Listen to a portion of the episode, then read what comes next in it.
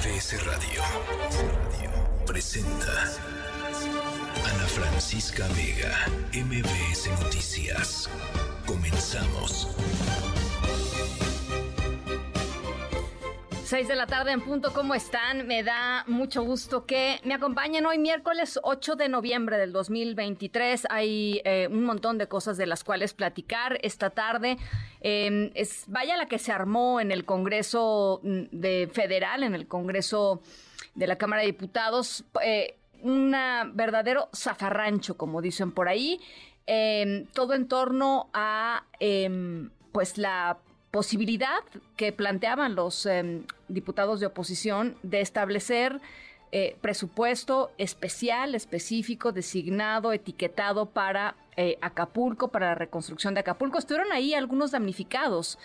Eh, y la respuesta de los diputados de, de, Morena y sus aliados, francamente, pues la verdad, eh, eh, completamente fuera de lugar. Vamos a estar yendo al Congreso para que nos narre mi compañera Angélica Melín todo lo que sucedió, lo que está sucediendo en el Congreso esta tarde, sobre todo con respecto a este tema. Vamos a hablar con los eh, famosísimos clavadistas de la quebrada. esta, pues, atracción de hace décadas, ¿no? De muchísimo tiempo, de muchísima tradición allá en Acapulco, ir a ver a los clavadistas, a los valientes clavadistas de la quebrada y lanzan una iniciativa, una especie de SOS intentando eh, pues eh, poder sobrevivir en este tiempo en que no se espera que haya turistas en Acapulco que vayan a verlos, que vayan a consumir, a pagar, a em, ayudarlos, digamos, a sobrevivir eh, a muchísimas familias. Estaremos hablando con, con ellos. Eh, también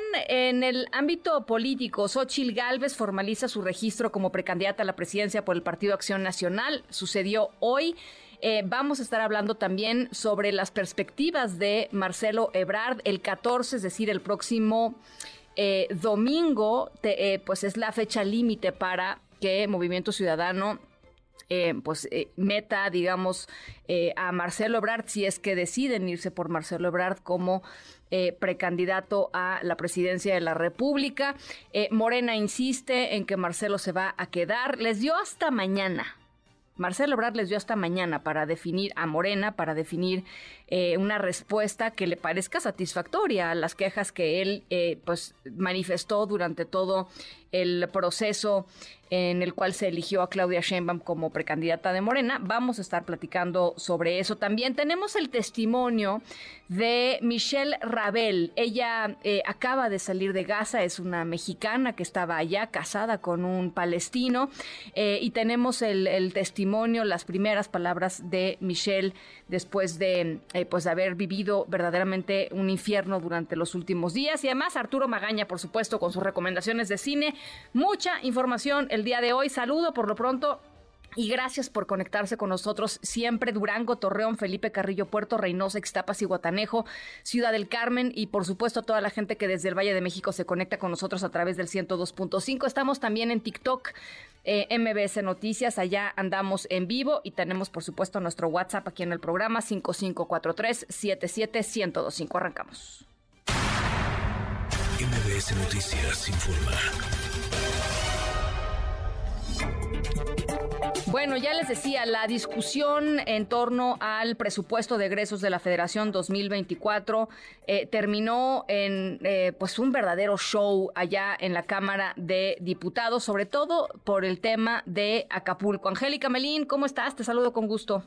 Hola Ana, muy buenas tardes. Gusto saludarte también a los amigos del auditorio. Un pleitazo se desató en el Pleno de la Cámara de Diputados. Como bien lo comentabas, están los congresistas discutiendo el paquete económico 2024, Ana, en la parte particular, es decir, eh, las propuestas de cambio que quieren hacerle los legisladores de todas las fracciones parlamentarias a este paquete económico de 9.6 billones de pesos. Lo que encendió la mecha en el Pleno de San Lázaro fueron precisamente ya el inicio de las propuestas y la presentación de reservas con respecto al tema de Guerrero en sí, eh, en el intento de los legisladores de oposición de que se apruebe un fondo especial. Han planteado distintas ideas para que se destinen recursos en específico y de manera extraordinaria para el año entrante y apoyar a la reconstrucción del Estado de Guerrero. Y esto, bueno, pues ya inquietó mucho más de la cuenta a los diputados federales que de plano, a golpes, cuerpo a cuerpo, en la tribuna de San Lázaro, Ana, a empujones, jalones, patadas, pellizcos, bueno, corazos, se pelearon por eh, mantener el control de la tribuna en eh, la en el Pleno de San Lázaro. El coordinador parlamentario del PAN, Jorge Romero, subió a la tribuna acompañado por todos los integrantes de su fracción, también de bancadas aliadas del PRD y del PRI, ANA, a proponer eh, pues eh, que se destinen recursos en específico a Guerrero. Habló de 100 mil millones de pesos y de este modo les habló a los legisladores morenistas con los que ya habían tenido roces en la tribuna de San Lázaro, empujones ahí por controlar esa zona del salón de sesiones y eh, bueno, con la presentación del diputado Romero Herrera fue donde se desató todo este pleito que vimos en las cámaras del eh, canal del Congreso, en redes sociales y bueno, pues todos eh, lo que vimos, estos pleitos entre legisladores y legisladoras, también se dieron golpes entre ellas aquí en el Pleno de San Lázaro. Vamos a escuchar al diputado Romero Herrera.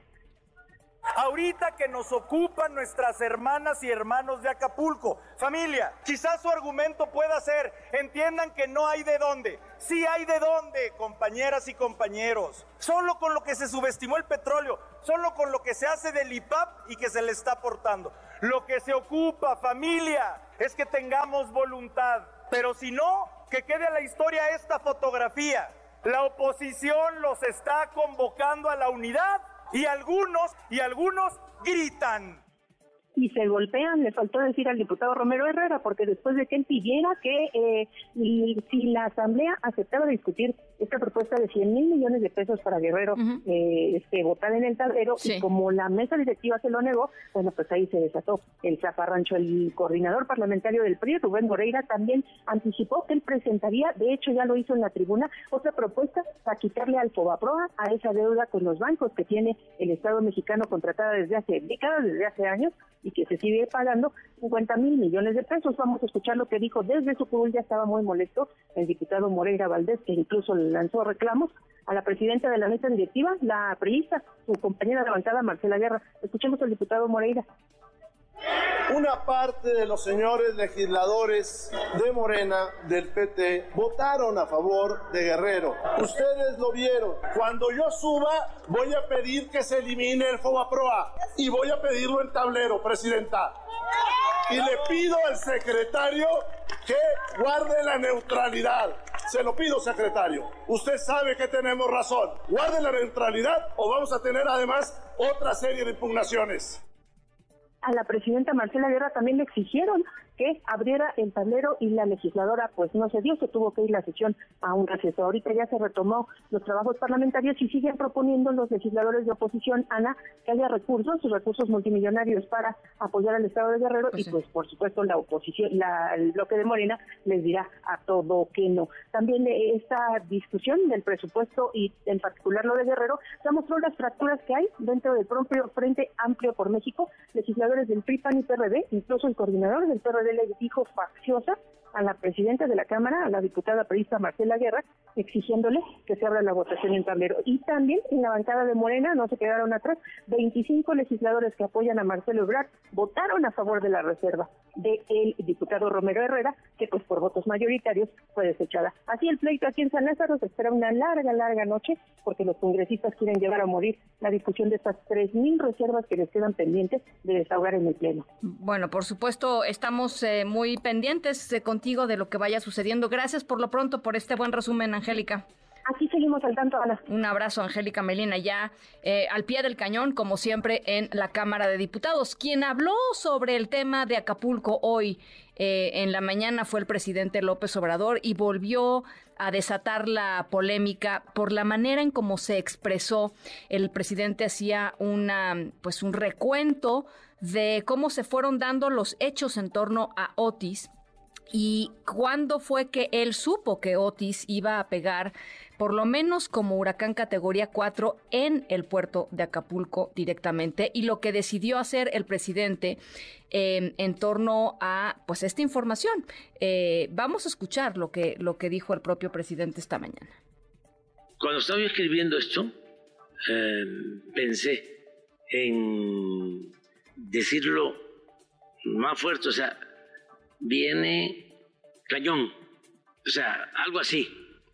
Pero dije, no, con esto va, basta. Viene cañón, decía el presidente, esa iba a ser su advertencia a la gente que vive en el puerto de Acapulco, a la gente que vio pues devastado su patrimonio, en algunos casos pues eh, desaparecidas personas, eh, familiares muertos. Eh, el presidente decidió no advertir de la gravedad que él ya sabía. Él ya sabía, viene cañón es lo que dice el presidente López Obrador. Con esas palabras, eh, ya lo oyeron ustedes, no somos nosotros quienes estamos eh, poniendo palabras en la boca del presidente López Obrador. Eh, horas después, pocas horas después, cuatro, cuatro horas y media después, pues Otis impactó con toda su furia, con toda su fuerza en el puerto de Acapulco. Y de hecho, increíble porque cuando uno va haciendo el recuento de las horas, y las comunicaciones oficiales, las comunicaciones formales, digamos, por parte tanto del presidente de la República, el gobierno federal, como del gobierno estatal, eh, imagínense la... Em, pues eh, eh, lo que terminó em, impactando eh, em, en la noticia del huracán o lo que podría haber sido el huracán, si un propio funcionario del gobierno estatal, uno de los más altos funcionarios del gobierno estatal, secretario de gobierno del gobierno estatal, estaba a las 8 de la noche del día que impactó el huracán, mientras el presidente pensaba viene cañón, no sé si ponerlo, el otro andaba inaugurando la convención minera en un macrohotel allá en Acapulco y la terminó inaugurando, ¿eh? Copas, festejos, abrazos, aquí no pasa nada y vienen no sé qué. Eh, eh, así, así fue el, grado de preparación em, y de advertencia para la gente de lo que venía con el huracán Otis. Eh, hay enojo ya en Acapulco, hay personas que están buscando a sus familiares desaparecidos. Eduardo Guzmán, te saludo con mucho gusto. ¿Cómo estás? Platícanos. Francisca, buenas tardes, un gusto saludarte. Pues bueno, hoy familiares y amigos de los cuatro tripulantes del yate Litos desaparecidos entre la noche del 24 y madrugada del 25 de octubre tras el paso del huracán Otis, pues se manifestaron esta mañana en la entrada de la decimosegunda región naval de Acapulco. Los manifestantes mencionaron que sus familiares responden a los nombres de Ulises Díaz, quien, es el capitán de la embarcación, el maquinista Fernando Esteban Parra, la hostes Abigail Andrade y el marinero Alejandro Sandoval. Al respecto, la señora Cristina Sánchez, esposa del maquinista del Yatelitos Fernando Esteban Parra, con quien tiene dos hijos de apenas cuatro y un año de edad, este pues señaló que su pareja junto con sus compañeros no han sido localizados y ninguna autoridad les ha dado una explicación de su paradero. Esto es lo que explicó la consternada este, esposa de uno de los este, tripulantes desaparecidos. Hemos este, recabado mucha información, hay mucha información falsa. Primero nos dijeron que por Caleta, fuimos a todos los refugios de Caleta, Caletilla, lo, que nos proporcionó Protección Civil, bomberos, no eran refugios la mayoría. Fuimos hasta Diamante, hemos ido a Cruz Roja, todos los hospitales públicos y privados, Chilpancingo, Cuernavaca, en México también, y no hay información. Siempre decimos que, este, que se habían lesionados, que, no, que ellos no enviaron a nadie. Fuimos a buscar por nuestros medios a la Roqueta rentaron una lancha para ver este y caminar y todo eso, pero no ha habido el apoyo necesario. No, nada más este sabemos lo oficial es que se hundieron por Punta Bruja y ahí pidieron auxilio y se los empezó a llevar a mar adentro. Ahí mismo en las instalaciones de la base naval aquí en Acapulco, Ana Francisca, pues bueno, se encontraba la fiscal general del estado, Sandra Luz Valdovinos, quien les aseguró que están en el proceso de búsqueda de personas desaparecidas en el mar y pues han solicitado la ayuda de la Marina con sus equipos de buceo. Después de hacer este señalamiento, dijo que a partir del día de ayer la propia Secretaría de Marina inició la remoción de naves hundidas, entre ellas 10 yates y 14 embarcaciones menores sin encontrar restos humanos. Sin embargo, dijo que hasta el día de hoy tienen un registro de 31 personas desaparecidas en el mar después del impacto de Otis. La misma fiscal pues informó que de los 48 cuerpos encontrados hasta el momento sin vida, desafortunadamente 36 pues ya fueron entregados a sus familiares. Cabe destacar Ana Francisca que durante esta protesta pues la verdad es que se calentaron los ánimos entre los familiares y amigos de los desaparecidos con los uniformados de la Marina pues que pues guardaban la entrada de las instalaciones con su disciplina y, y, pues recia presencia y pues afortunadamente pues no pasó a mayores pero sí hubo jaloneos entre los familiares desesperados y pues los elementos de la Marina Armada de México pero insisto eh, afortunadamente no pasó a mayores ese es el reporte Ana Francisca. O sea la percepción de por parte de ellos es que en estos 15 días no se ha hecho lo suficiente para buscarlos de, en primer lugar no para buscar para tratar de encontrarlos este más allá de, de lo que puedan ir haciendo después en la remoción de lo que quedó. Es correcto y pues dicen ellos como lo mencionaron en un principio que sienten que nada más les estaban dando largas, que les ponían mil excusas, que los pusieron a buscar por doquier, eh, que vayan a la Cruz Roja, vayan a la CEMEFO, vayan y pregunten en los hospitales, mientras pareciera que realmente no estaban realizando una búsqueda efectiva hasta que pidieron apoyo a la Fiscalía a la Marina Armada de México. ¿Cómo está el tema nada más, eh, eh, Eduardo, de la luz, el agua, la conectividad? ¿Cómo está, cómo está lo básico, pues? ¿Cómo está avanzando lo básico?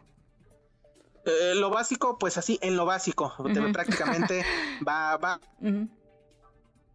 ¿Se nos cortó? De hecho, nosotros los enlaces los estamos haciendo por, por internet porque la, propia red telefónica no se ha restablecido al 100%. El internet va y viene en la gran mayoría de las colonias. El tema de la luz, lo que explicaba la propia comisión y el propio gobierno municipal es que la CFE, pues prácticamente sí, ya llegó a un 100% de estabilizar las conexiones de alta tensión y media tensión. La baja tensión ya le corresponderá también a los municipios y al Estado, que es lo que no permite que llegue a todas las colonias. O sea, CFE prácticamente ya llegó al 100% de sus posibilidades y responsabilidades, pero siguen coadyuvando y siguen trabajando pues para que no le quede toda la carga al Estado y al municipio. Si tú me preguntas eh, algo más cercano a la realidad de cómo estamos de energía eléctrica en Acapulco, no solo en las avenidas principales y en el alumbrado público, sino en los hogares, yo me atrevería a decir que estamos apenas en un 50%. Y el tema del agua potable son cifras que dio el propio gobierno municipal, estamos a un 60% de abastecimiento y en algunos lados tandeados. Un día llega, otro día no, o tres días llega el agua, dos días no, y el otro 40% no le llega absolutamente en ningún momento del día porque la instalación de abastecimiento de esa parte de Acapulco, de ese 40% que no tiene agua, pues fue destruida por los impactos de Otis y será hasta dentro de dos meses que se pueda pues rehabilitar este sistema de bombeo para que ese 40% de Acapulco pues pueda tener agua en sus hogares. Mientras tanto, pues sí, la verdad es que está se, ha incrementado el tema del abastecimiento del agua potable a través de pipas que van llegando a las colonias. Afortunadamente ya hay más acceso, se están limpiando diferentes avenidas principales, diferentes caminos, diferentes andadores, pues para que las pipas puedan arribar y la gente pueda pues tener este un poco de agua para llevar a sus casas, Ana Francisca. Bueno, por supuesto, eh, seguimos, seguimos al tanto. Gracias, Eduardo, por la actualización.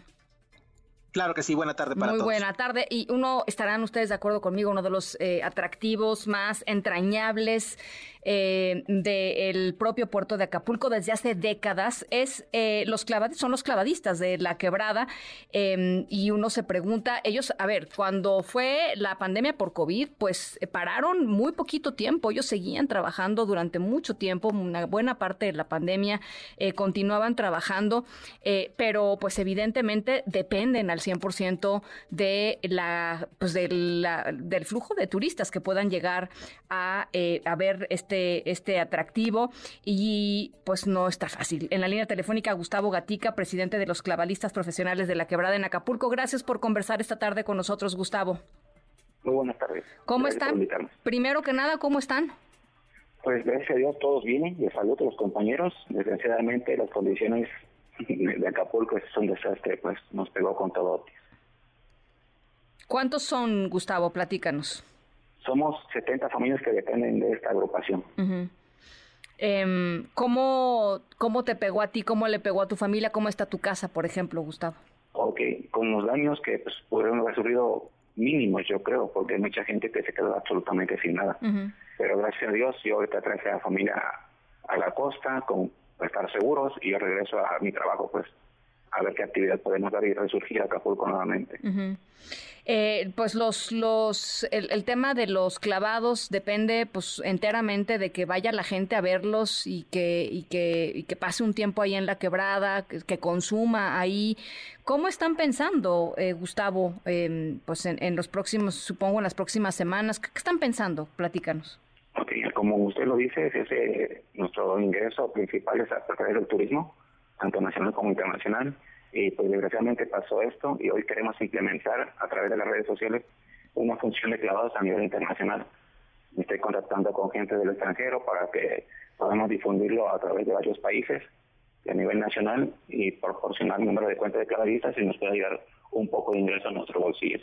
¿Cuándo empezarían a, pues a aventarse los, los clavados? ¿Los estarían pasando eh, digamos, por streaming o cómo, cómo lo están pensando? En nuestra plataforma que tenemos en Facebook, tenemos una página en las redes sociales en Facebook. Ajá. ¿Cuál es, ¿cuál es su página, Gustavo, para saber? Es, es Clavadistas de la Quebrada Acapulco. Clavadistas de la Quebrada Acapulco, ajá. ¿Y ahí lo estarían transmitiendo? En vivo, sí, sí, sí. Eh, eh, ¿Hay algún plan que hayan platicado, eh, algún acercamiento que hayan tenido con alguna autoridad, con alguien que los pueda asesorar? con ninguna autoridad hemos tenido el acercamiento. Yo he tenido eh, la fortuna de haber conocido por este medio muchos medios de comunicación y producciones que han trabajado con nosotros y empresas que han trabajado para comerciales. Han hablado para apoyarnos y hacer el difundir esto que sea mucho más internacional. Em, viviendo en la costa, viviendo en el puerto, em, pues no es la primera vez que han tenido eventos que los frenan, digamos, algún tiempo. Em, la propia eh, pandemia de COVID-19 pues los frenó también un, rato, algunas semanas. ¿Cómo es esto diferente, Gustavo? ¿Cómo lo ven diferente? ¿Lo ven diferente por el tamaño de la devastación o, lo sienten igual? No, desgraciadamente este sí fue un golpe muy duro. Con la pandemia fueron cuatro meses que paramos, pero esto, aunque nosotros queramos intervenir y trabajar y hacer nuestro espectáculo, Acapulco está completamente destruido. La hotelería, los restaurantes, que son los que le dan el, servicio al público en general, y, tanto como un hotel de tanta tradición como el Hotel Mirador, donde venían a ver los clavados junto con otros miradores, están destruidos. Pues va a ser un poco complicado. Por eso es que nos queremos arriesgar a hacerlo a través de los medios de comunicación. ¿Cuándo, ¿Cuándo comenzaste a, a, aventarte el clavado? ¿Quién te enseñó, Gustavo? Ok, nosotros somos de una calle cercana, que es Lerdo de Tejada, que está a unos metros de la quebrada. Empecé casi a los 16 años, en el 82, a trabajar aquí en la quebrada. ¿Para ti qué es aventarte cada, o sea, cuando lo haces, ¿qué, qué, qué significa para ti? ¿Qué, ¿Qué, sientes? Este, ¿Qué sientes cuando te ve la gente? ¿Qué, ¿Qué, vas a sentir ahora que no hay público? Si, sabiendo que estamos, digamos, conectados, pero, pero no ahí, porque estar ahí también es, supongo, motivante para ustedes, ¿no? Sí, por supuesto que sí, siempre el aplauso y el que te ve y que te admiren por el valor y la arrojo que tienes para hacer este cuestiones que mucha gente no lo puede hacer. Que un don que Dios nos dio, ¿verdad? Tener ese privilegio de, disfrutar el vuelo en el aire y ese placer de crear una quedada y salir gracias a esa profesión al extranjero a demostrar el valor de todos los mexicanos. Se va a extrañar mucho, ¿verdad? Por eso no queremos dejarlo de hacer. Porque no solo queremos, este por el amor que le tenemos a la quedada, sino por la necesidad que requiere nuestras familias de que salgamos adelante. Pues. Em, pues ahí vamos a estar conectados para, para verlos, Gustavo, y por supuesto vamos a difundir la cuenta que nos proporciones para, para pues, ayudarlos. Eh, preguntarte nada más finalmente dos cosas. Uno, ¿cuándo supieron ustedes que iba a pegar Otis de la manera en como pegó? ¿Sabían que iba a pegar así de fuerte? No, no, veníamos, este, verdad, sí sabíamos que venía el huracán, pero de este grado no Incluso nosotros hicimos ese mismo día la última función a las 7 de la noche. ¿El día del, del, huracán? El día del huracán, sí. Realizamos la función hasta las 7 de la noche. La única función que hicimos, ya le pedimos a los compañeros que por las circunstancias regresaran a casa. Se suspendiera todo. Eh, ¿Quién les avisó? ¿en qué momento, en, qué momento tú viste que eso estaba pues, saliéndose de control? ¿Cómo, cómo, cómo lo notaste? ¿Cómo te diste cuenta? ¿Qué, qué, pasó, qué pasó? Cuéntanos. Sí, en un noticiero, la presidenta municipal hizo un comunicado y dio el aviso pues, de cómo había cambiado tan bruscamente la tormenta tropical a un huracán categoría 5. Sí. Y fue cuando tomó la decisión de, de cerrar todo, pues. Bueno, pues ahí está. Eh, ¿Alguna ayuda que hayan recibido del, los, del gobierno estatal, del gobierno municipal, del gobierno federal? Este, ¿Han, han podido, sus casas fueron censadas? ¿Cómo, está ese tema? Con respecto al censo, sí, ya la mayoría de nosotros están en nuestras casas censadas. Con respecto a la ayuda, desgraciadamente no, ninguno de nosotros ha recibido el apoyo, ¿verdad? Pero yo supongo, y es comprensible que muchas partes están mucho más perjudicadas que, que en estas donde, calles donde vivimos nosotros, que son más céntricas. Pues. Hay colonias que están devastadas, de verdad. Eh, Pero sí esperamos recibir la ayuda prontamente, porque también es necesaria abastecer agua y productos básicos pues, que no los hay. ¿Cómo le están haciendo ahorita? Bien, pues gracias a Dios este clavadista siempre ha tenido pesado en consecuencias que pasado como pasó la pandemia, el sismo. Hemos tratado de juntar un dinero exclusivamente para ese tipo de desastres, ¿sí? un fondo. Para contingencias, sí. Sí. Y eso es lo que nos está ayudando ahorita. O sea, ¿tienen un fondo colectivo? Sí, sí, sí, sí. Sí, lo hacemos exclusivamente para tratar de sostener lo más que se pueda a las familias que dependemos de esto. Bueno, pues eh, eh, eh em, un abrazo enorme, Gustavo. Admirado, admiradora desde acá de, de los clavadistas de la quebrada. hemos ido a pasear allá muchísimas veces. Esperamos regresar muy pronto a Acapulco para verlos. Em, y por lo pronto, ahí está hecho la, em, pues la invitación a que la gente lo siga a través de su página Clavadistas de la Quebrada Acapulco.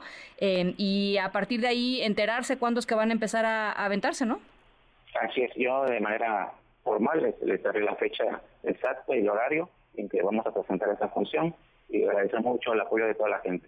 Pues al contrario, este ánimo Gustavo, muchísimas gracias por Muchas conversar. Muchas gracias, y aquí su casa en Acapulco. Muchas gracias, Gustavo Gatica, presidente de los clavadistas profesionales de La Quebrada, allá en Acapulco, un pues una parada esencial, ¿no? Para para toda la gente que pasea por allá por el puerto de Acapulco. A las seis con veintiséis. Ana Francisca Vega, NMBS Noticias.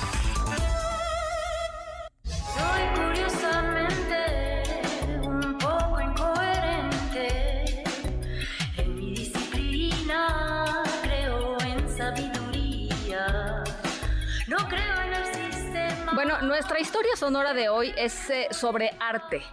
Eh, por eso arrancamos con em, este, esta rola del grupo mexicano Hello Seahorse.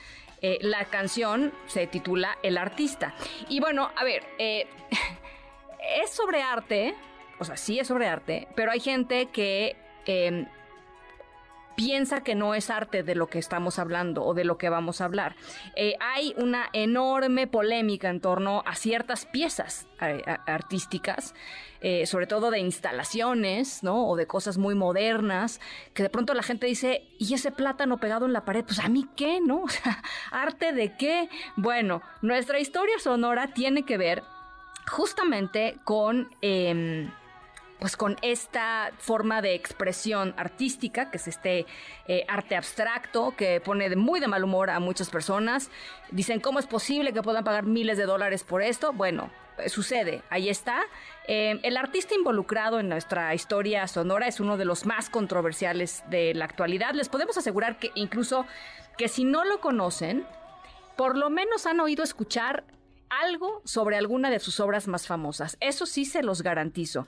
Em, no vamos a hablar hoy sobre la más famosa, pero sí una de las más notables por un punto en específico que es eh, la, lo cara que es. Es carísima la obra de la cual les vamos a platicar hoy.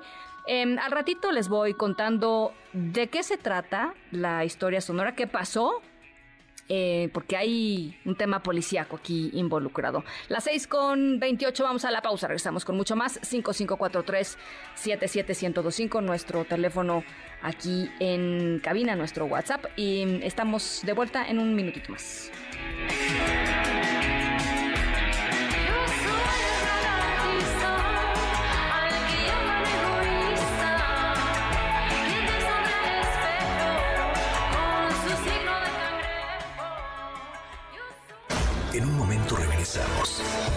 Continúas escuchando a Ana Francisca Vega por MBS Noticias. Ya estamos de regreso. Ana Francisca Vega en MBS Noticias. MBS Noticias informa.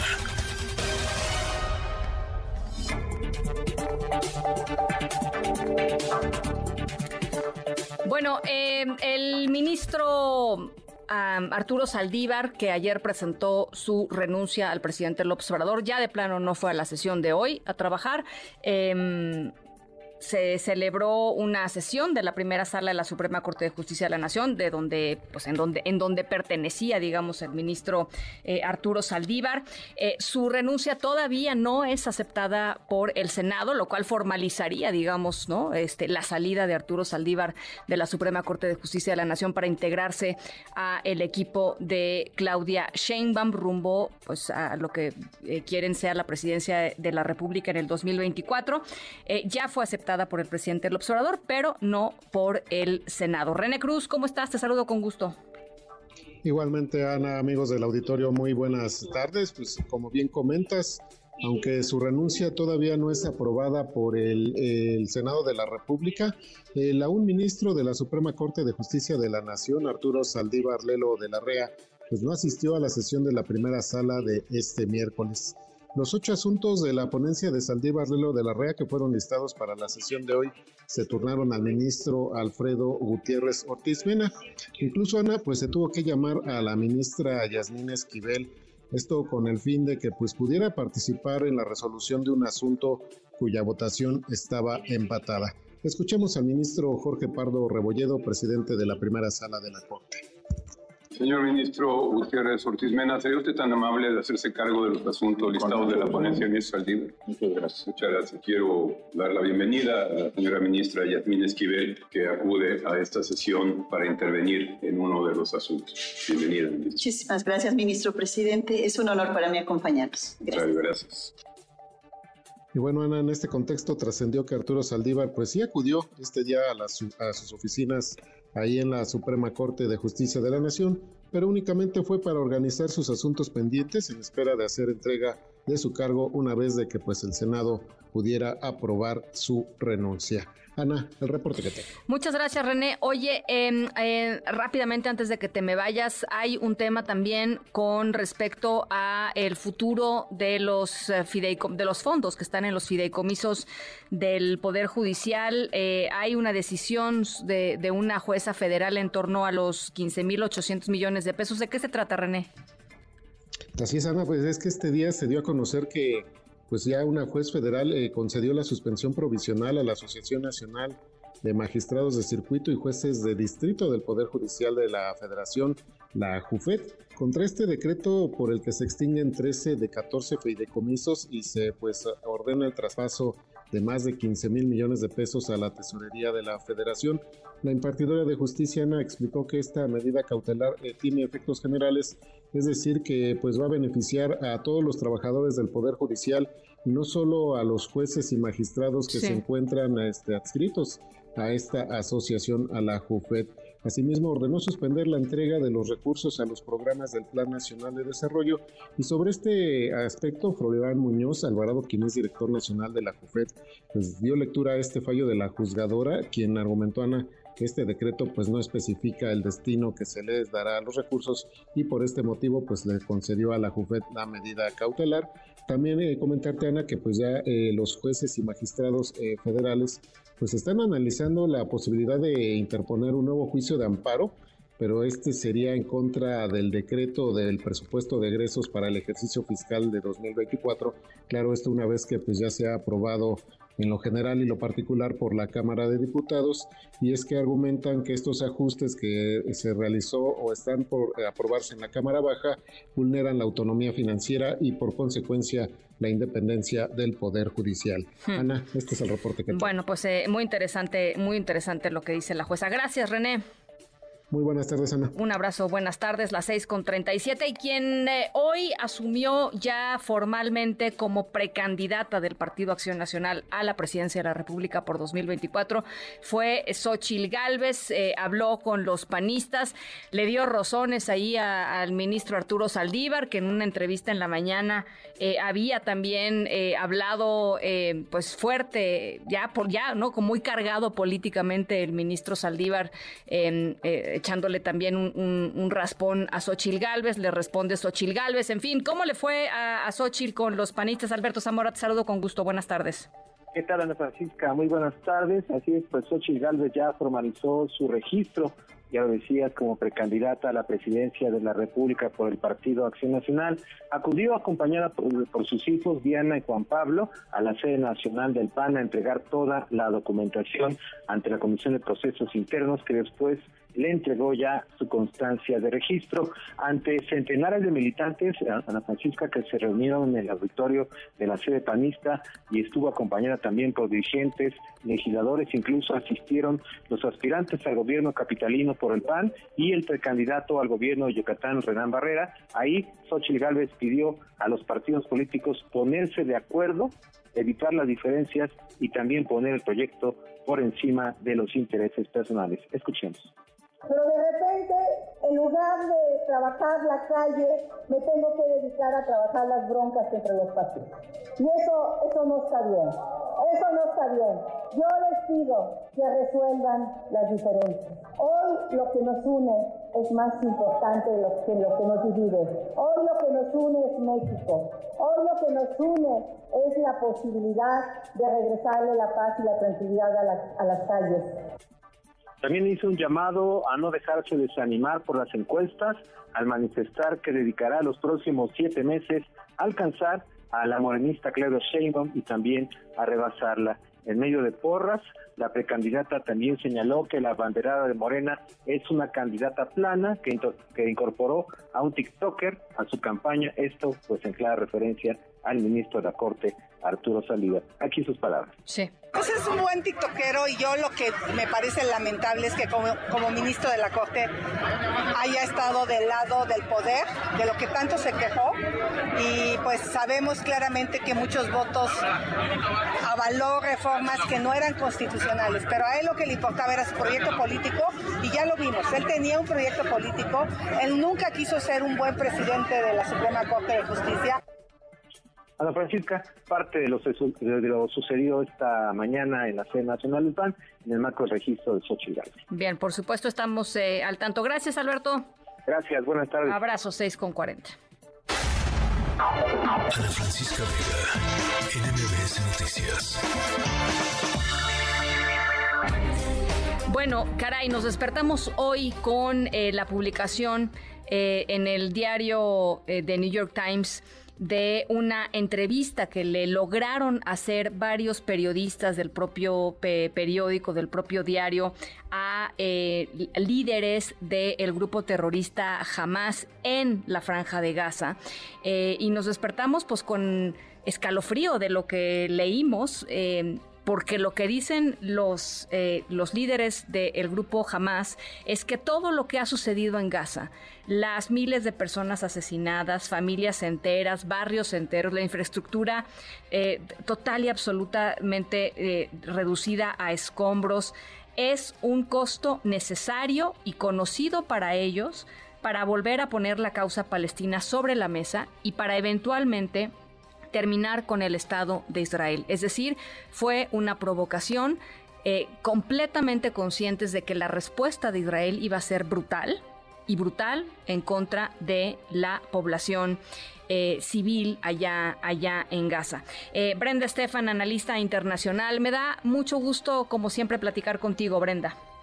Estimada Ana Francisca, igualmente muy buenas noches a quienes nos escuchan. Eh, pues eh, yo me quedé este, muda unos minutos después de leer la, la entrevista con los líderes de, de Hamas publicada por el New York Times, em, porque pues te revela, ¿no? Te revela el nivel de, de, pues, de maldad de estos tipos y de lo que buscan hacer con, o lo que buscaron hacer con, con el ataque terrorista del 7 de octubre.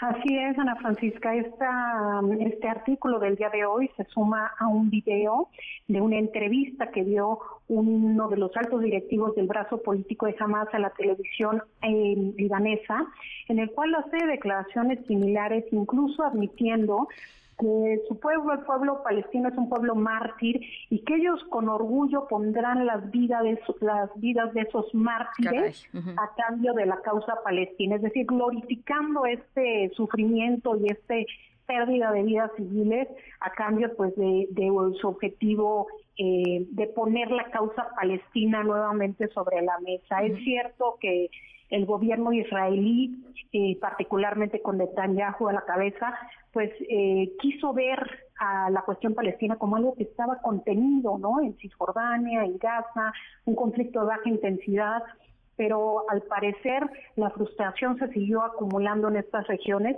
y pues estos grupos eh, radicales a los cuales las vidas humanas poco les importan, pues decidieron tomar esta acción tan tan dramática, el segundo mayor ataque terrorista de la historia del 7 de octubre en Israel, eh, pues que como sabemos ha detonado una nueva crisis que después con los ataques del ejército israelí, conocido como el Sahal, en, en la franja de Gaza, pues han acabado con la vida de miles de personas.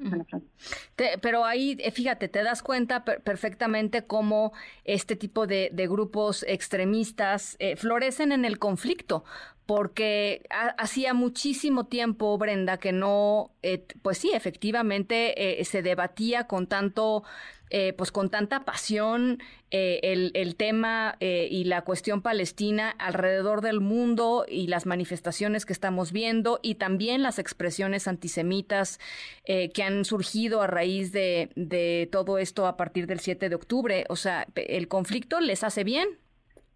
Sí, este conflicto y este horror que causaron, pues logró para ellos eh, de entrada poner eh, la cuestión palestina sobre la mesa del debate, sobre en los medios de comunicación la primera plana en el mundo.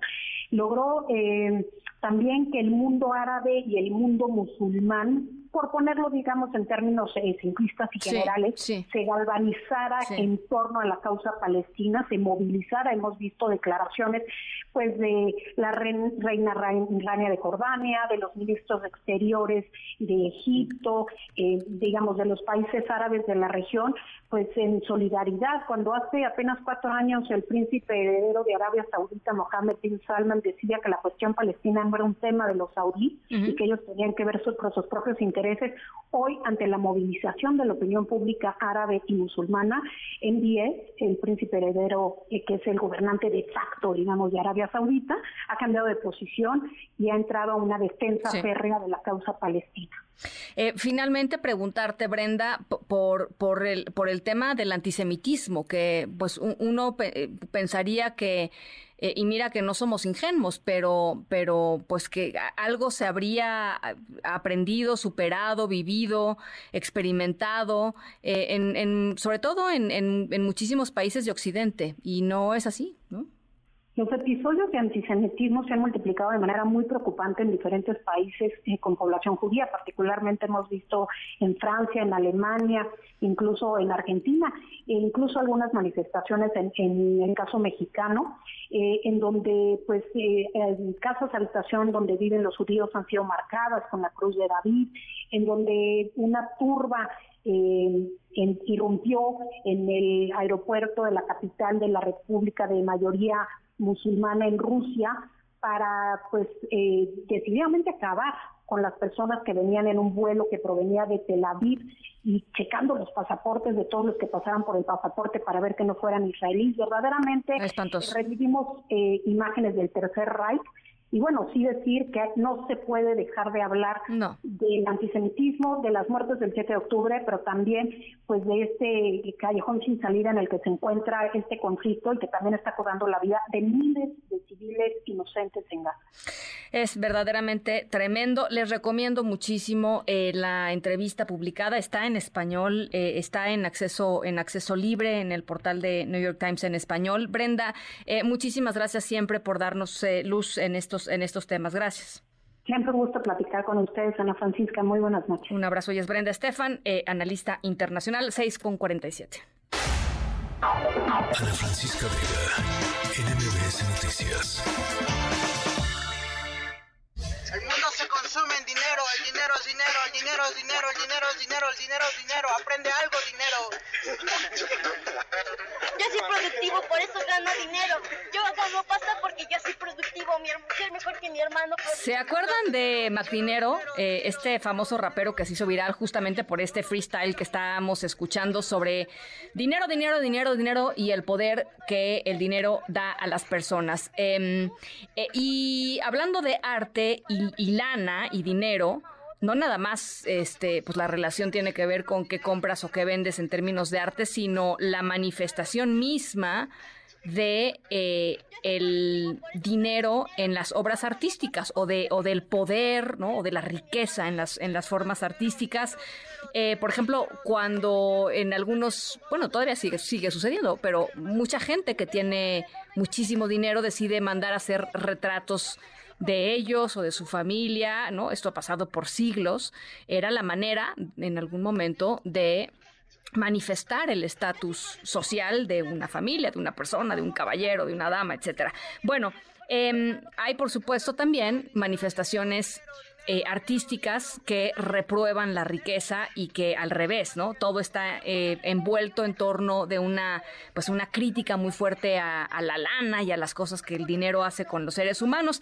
La historia sonora de hoy eh, tiene que ver con un artista, ya les decía, muy reconocido, contemporáneo, eh, de la obra que él hizo para criticar a aquellas personas que em, tienen un montón de dinero.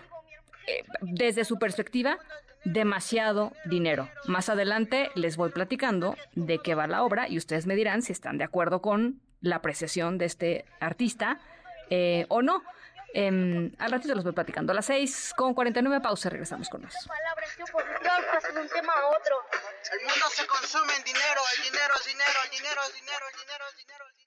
En un momento regresamos.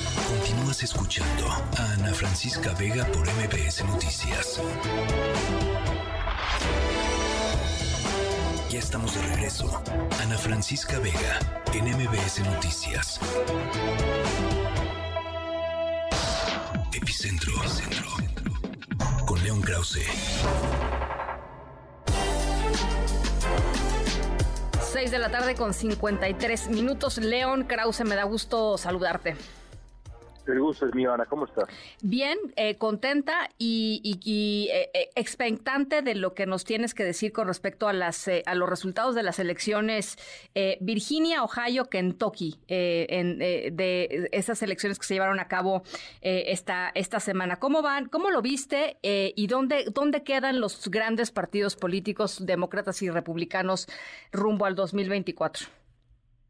Está muy interesante la situación en la política estadounidense. Dos noticias, digamos, en los últimos días. La primera, pues eh, la aparición de, de eh, esta encuesta del New York Times y el Siena que prendió las alarmas en el Partido Demócrata porque mm, Joe Biden está abajo de Donald Trump en estos en estados clave.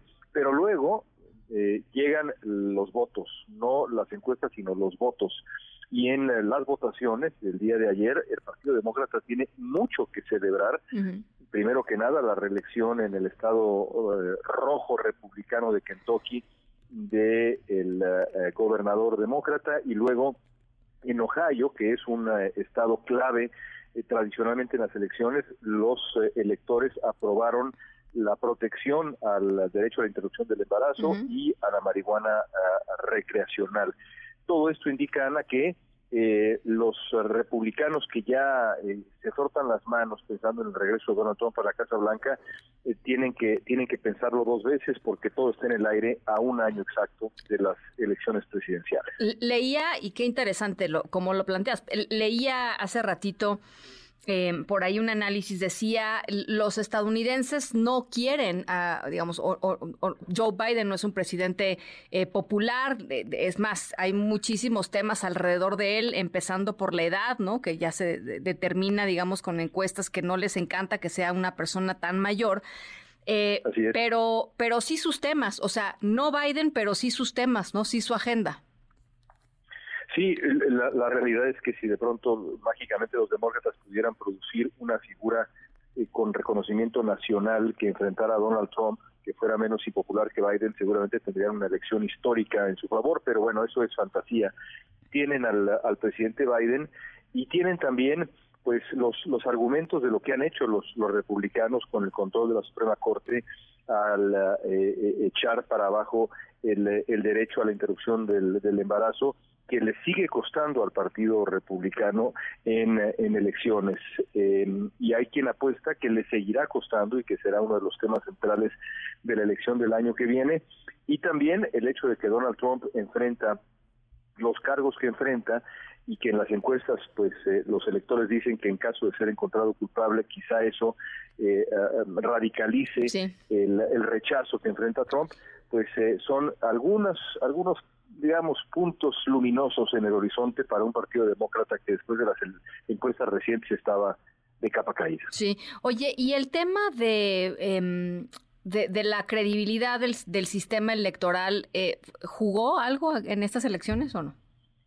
Bueno, eh, la verdad es que en, eh, es, la, es la primera, el primer ciclo electoral desde, desde el escándalo pues sí. que fabricó Donald Trump, en Sí. donde no, no ha jugado tanto el, el tema del negacionismo electoral, que ya en ocasiones anteriores ha demostrado ser pues un argumento perdedor para los republicanos, quizá por eso mismo ya no lo están repitiendo, pero con Donald Trump en la boleta, el propio Trump seguramente tratará de sacarlo de nuevo, a pesar de que el electorado le ha dicho una y otra vez no nos gusta que esté usted tratando de reventar la democracia estadounidense. El hombre es lo que es. Veremos qué, qué hace en los siguientes meses eh, eh, Trump como candidato presidencial enfrentando al, al, al presidente Biden. Un Hay, hay debate republicano, por cierto, ahora en unos minutos más acá.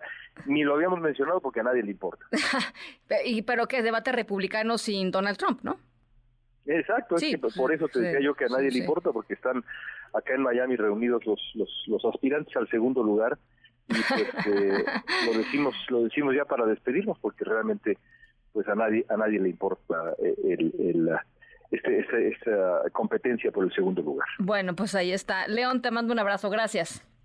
Otro para ti. Gracias. En las seis eh, con 58 vamos a la pausa. Aquí tenemos algunas eh, llamadas. Antes 5543-77125 dice, eh, ¿qué tal Ana? Buena tarde. Eh, me fascinó la iniciativa de los clavadistas, la grandiosa iniciativa de los clavadistas acapulqueños. Está increíble, ¿no? La verdad, a ver, ahí les va otra vez. eh, el Facebook de estos, de, de los, de los clavadistas de la quebrada, clavadistas de la quebrada Acapulco. Así los buscan en Facebook, va a aparecer su página y ahí van a encontrar toda la, toda la información. Dice, ojalá que pronto podamos volver a visitarlos y verlos lanzarse en vivo y a todo color. En tanto eso sucede, yo sí voy a ver sus clavados por Facebook y a darles muchos likes y favoritos. Fuerza Acapulco, dice Alejandro, muchísimas gracias. Gino Drangel, muchas gracias. Miguel Ángel, gracias. Jorge García, Guillermo, muchísimas gracias. Miguel Ángel Reyes, en fin, eh, a toda la gente que todas las tardes se comunica con nosotros. Va de nuevo a nuestro WhatsApp 5543 77125. Las 6 con 59 vamos al corte. Regresamos en un ratito más. En un momento regresamos. Continúas escuchando a Ana Francisca Vega por MBS Noticias. MBS Radio presenta Ana Francisca Vega en MBS Noticias. Continuamos.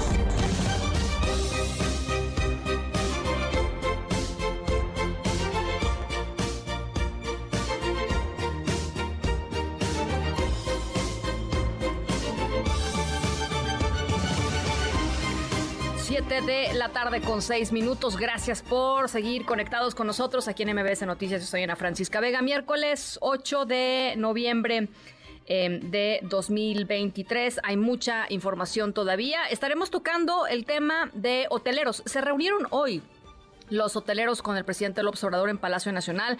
La- lo, que, lo que salió a decir el eh, presidente del Consejo Coordinador Empresarial es que acordaron echarle montón. bueno, es lo que dijeron a mí, no me digan eso. Eh, acordaron echarle montón para abrir al menos parcialmente algunos hoteles para la próxima temporada navideña, que es pues en un mes y una semana, ¿no? Más o menos, un mes, una semana.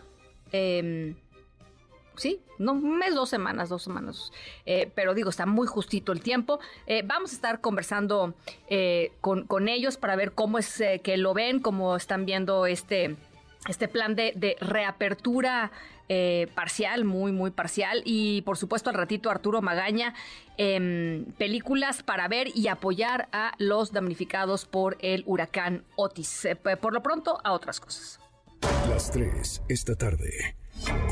Bueno, y regresamos contigo, René Cruz, porque hoy se dio finalmente la decisión del Tribunal Electoral del Poder Judicial de la Federación en torno a el tema de la paridad de género. ¿Cómo estás, René, nuevamente? Igualmente, Ana, muy buenas tardes. Así es, el Tribunal Electoral del Poder Judicial de la Federación confirmó este acuerdo del Instituto Nacional Electoral con el que se ordena a los partidos políticos postular a cinco mujeres en alguna de las nueve entidades donde se renovarán las gubernaturas y la jefatura de gobierno de la Ciudad de México.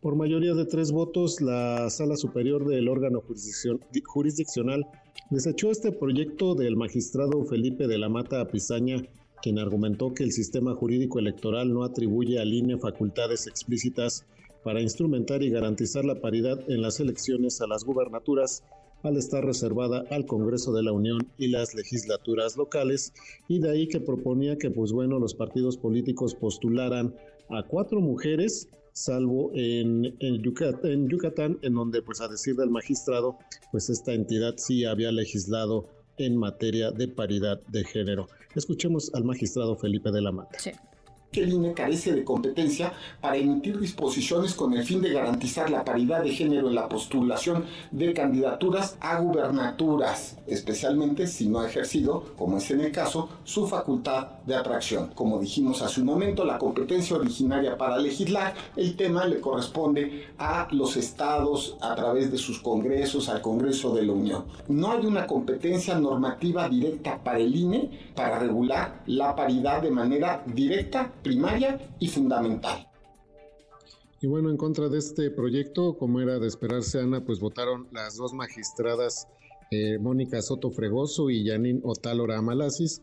Esta última eh, refirió que postular a cuatro mujeres como aspirantes a una gubernatura, pues no contribuye a revertir la subrepresentación. Escuchemos. En las nueve entidades federativas que renovarán su poder ejecutivo, únicamente ha habido tres gobernadoras electas y dos interinas. Chiapas, Guanajuato, Jalisco, Morelos, Tabasco y Veracruz nunca han tenido una gobernadora. Quiero también señalar que en buena medida hoy discutimos este tema porque pese a lo que ya ha ordenado el tribunal, el Congreso de la Unión y diversas entidades federativas no han cumplido con las sentencias emitidas por este Pleno y esto ha llevado justamente a que el INE procure hacer lo necesario pese, digamos, a no tener las facultades a nivel local. Eh, por su parte, el presidente del Tribunal Electoral, Reyes Rodríguez, sostuvo que con este acuerdo el INE no estableció una medida contraria a las competencias de las legislaturas federal y locales. Bueno, Ana, comentarte que pues esta es la primera sesión del Tribunal Electoral en donde pues cuenta solamente con cinco magistrados de los siete, lo de que pues ya la semana pasada concluyeron sus encargos eh, los ahora ex magistrados eh, eh, Indalfer Infante y José Luis Vargas Valdés. Ana, el reporte que te. Muchas gracias, René. Muy buenas tardes. Gracias, muy buenas tardes. Bueno, eh, estamos en medio de em, pues la ratificación o la campaña de ratificación o no de Ernestina Godoy como fiscal general de justicia de la Ciudad de México. Eh, hay, por supuesto, pues una eh, lucha fuerte entre oposición y Morena y sus aliados en el Congreso de la ciudad para pues tratar de frenar la oposición y empujar eh, Morena y sus aliados a Ernestina Godoy para que continúe como fiscal. La bancada del PRI ya se pronunció. ¿Qué fueron lo que dijeron? Alberto Zamora, ¿cómo estás? Buenas tardes. ¿Qué tal, Ana Francisca? Muy buenas tardes. Pues ya el comité, incluso ya es el propio Comité Ejecutivo Nacional del PRI quien está anunciando que los legisladores de dicho partido van a votar en contra de esta ratificación de Ernestina Godoy como titular de la Fiscalía de Justicia de la Ciudad de México. Señala el PRI que no se puede legitimar la violación al proceso legislativo ni los principios que se establecen en la propia Constitución de la Ciudad de México. Advierte que dicho partido no cederá ante ningún tipo de presión por parte del grupo en el poder y que el Congreso capitalino, así lo dice, no es un empleado del poder. Ante los cuestionamientos a la Francisca que han recibido legisladores del PRI que no se habían pronunciado públicamente sobre el sentido de su voto respecto a la ratificación de Godoy. Finalmente es el propio Comité Ejecutivo Nacional quien está fijando una postura sobre ese tema. Incluso se difundió en redes sociales una fotografía de la reunión que sostuvo el dirigente nacional Alejandro Moreno con el líder de Tricolor en la capital, Israel Betanzos, y los diputados locales del Partido Revolucionario Institucional. Pero ahí está la posición del PRI que va a votar en contra de esta ratificación. Mi reporte. Muchas gracias, Alberto. Gracias, buenas tardes. Buena tarde. Cámbiate a Santander y conecta con lo que te importa. Presenta. Producto emitido por Banco Santander México S.A. Conoce más en www.santander.com.mx. Cuando te pasas a Santander se nota, porque conectas con lo que te importa, porque llegas a un banco que tiene de todo y donde todo está hecho pensado en ti, como nuestros más de 10.000 cajeros a tu alcance y nuestra app, que es la más completa. Cámbiate a Santander y conecta con lo que te importa. Bueno, analistas económicos elevaron a 3.5% el pronóstico de crecimiento de la economía mexicana. Citlali Sainz, ¿cómo estás? ¿Qué tal, Ana? Buenas tardes a ti también, a nuestros amigos del auditorio. Pues sí, analistas económicos subieron su pronóstico de crecimiento para el cierre de este año. Esperan que el PIB alcance el 3.4% desde un pronóstico previo que tenían de 3.3%. Para el próximo año, para 2024, prevén un crecimiento económico de 2.1%. También es ligeramente mayor al 2% que habían previsto en la encuesta previa, con un rango de estimaciones que va desde el 1.1 a 3.8% del PIB. De acuerdo con la encuesta Citibanamex de expectativas, el consenso de 32 especialistas pronostica que la inflación general para este 2023 se ubicará en 4.6%. También estiman que para 2024 la inflación se ubique en 4%. En cuanto a la tasa de referencia, los analistas consideran que se mantendrá al término del año en 11.25%, pero será hasta marzo del 2024 cuando descienda 25 puntos base y cierre en 9.25%. Finalmente, Ana, sobre el tipo de cambio, los expertos consideran que el peso mexicano va a mantener su fortaleza por lo menos hasta lo que cierre de este año en 18 pesos por dólar. Para el próximo año el pronóstico será de 18 pesos con 95 centavos por dólar. Es mi reporte al auditorio. Gracias, Itlali. Buenas tardes. Muy buena tarde. Cámbiate a Santander y conecta con lo que te importa. Presentó.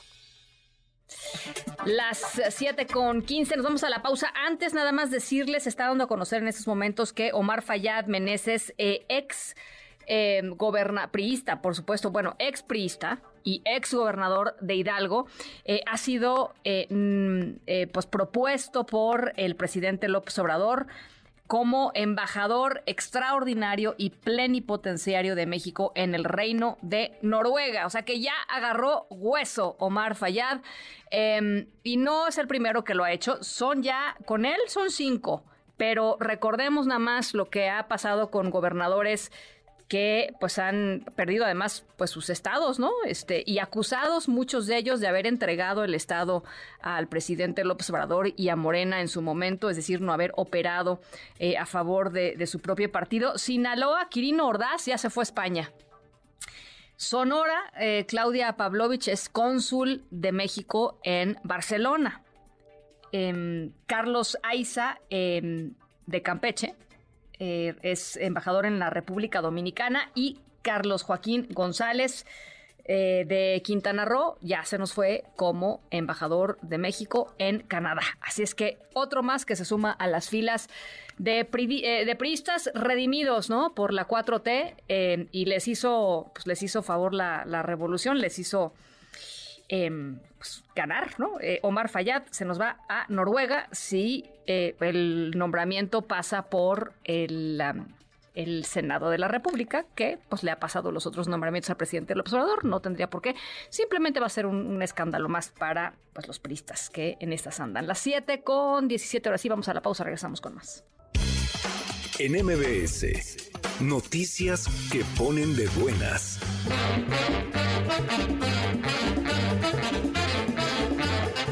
La Orquesta Filarmónica de la Ciudad de México ofrecerá un concierto gratuito titulado Tu Orquesta en Tepito este sábado 11 de noviembre a las 6 de la tarde en circunvalación entre Tapicería y Labradores frente al Parque Recreativo Francisco y Madero de la Alcaldía Venustiano Carranza. Tu Orquesta en Tepito interpretará un programa especial de música mexicana con temas de Blas Galindo, Juventino Rosas, José Pablo Moncayo, Pérez Prado, entre otros. El Consejo Técnico del IMSS aprobó la donación ofrecida por el gobierno de Campeche del inmueble que alberga el Hospital Materno Infantil de la Ciudad del Carmen, proyecto que representa terminar la obra inconclusa, remodelarla y readecuar los espacios a fin de contar con 92 camas hospitalarias en beneficio de los derechohabientes de la región. El director general del Seguro Social, Zoé Robledo, indicó que esta acción fortalecerá la cobertura hospitalaria y generará un ahorro debido a la reducción de costos que implican identificar un nuevo terreno, buscar la donación y hacer el proyecto ejecutivo y completo.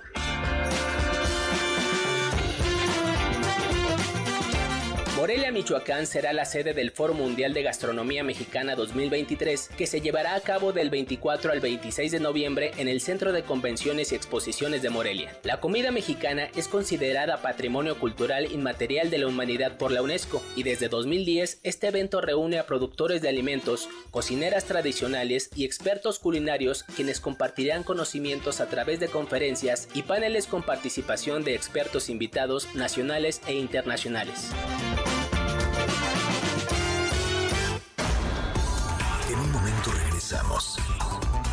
Continúas escuchando a Ana Francisca Vega por MBS Noticias. Continúas escuchando a Ana Francisca Vega por MBS Noticias. Eh, el tianguis turístico es a principios de abril.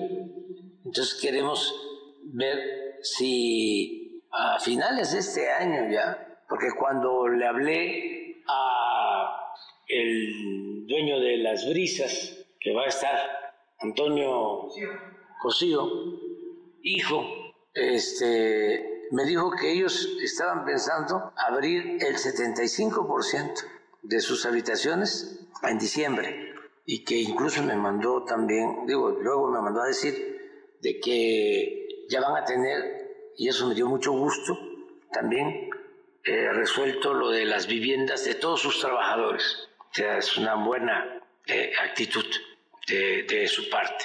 Y Juan Antonio me mandó a decir que este, garantizaban, creo que mil cuartos para marzo. Todo con el compromiso de trabajar para que Tianguis turístico de Acapulco eh, ya eh, se pueda realizar en mejores condiciones. Bueno, es lo que decía el presidente López Obrador. Hoy se reunió con algunos eh, propietarios de, eh, pues de hoteles, de cadenas allá en Palacio Nacional para hablar sobre pues sobre cómo eh, empezar a entrarle a, la reconstrucción de, de, la infraestructura hotelera y turística de Acapulco. Eh, quedaron de echarle montón, quedaron de abrir algunos para ya eh, finales de este año, para las, la temporada de, de, las Navidades y y de fin de año.